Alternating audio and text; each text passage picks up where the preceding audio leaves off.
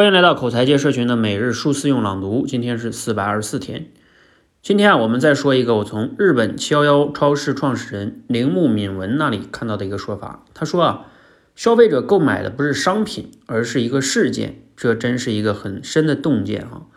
我们经常说啊，要从消费者的角度考虑问题，但这个说法呢，还是有点模糊，因为我们站在生产产品这头。即使很为消费者着想，但还是很难意识到一个消费者买东西的理由。他不是因为这个东西好，而是因为呢，在此时此刻他面对的事件中，这个东西可以帮他解决问题。比如说买一杯咖啡，绝大多数的时候啊，都不是因为这杯这杯咖啡的品质好或者价格低，而是因为可能我中午啊觉得犯困，或者呢有同事问我想喝杯咖啡吗？我不愿意辜负了他的好意，就说嗯，那你帮我带一杯吧。你看，所谓对消费者需求的感知能力，其实啊，就是把眼前的一个商品还原成了消费者生活中的一个事件的能力。好，摘自于罗胖六十秒啊。嗯，我们来概述一下他的思想啊。那他说的也挺明确的了哈，就是我们很多时候消费者买东西啊，他不是买产品，而是在买一个解决方案，是还原到一个场景中去啊。这个呢，其实作为我们做产品经理啊，或者创业呀，都很有帮助的一个洞见，就是我们在做产品的时候，不要完全陷入到一个自我视角，觉得我这个东西，你看品质多好，做工多好，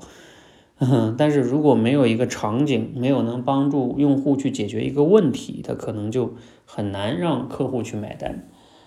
所以这个呢，确实是很重要的一个反思，因为有时候人呢，特别容易陷入到自我视角，这是不可避免的。总是会觉得说，你看我们这个，我想的这个多好啊，多对呀，啊，那为什么你们就不用呢？啊，包括我自己有时候我觉得也会这样。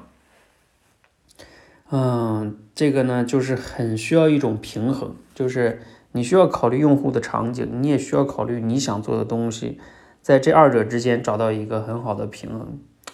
我觉得这个才是一种商业上或者说和自我价值的一种实现之间最难把握的平衡。比如说我能想到的一些例子哈，比如说像乔布斯当年他推出这个智能手机，他就说，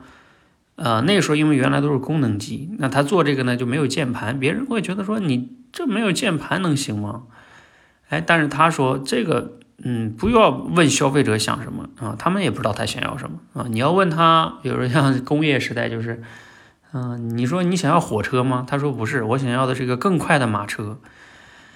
嗯，从这个角度来说呢，确实有时候消费者不知道自己想要什么。但是呢，嗯，你看乔布斯他们呢，是思考的一个问题是说，他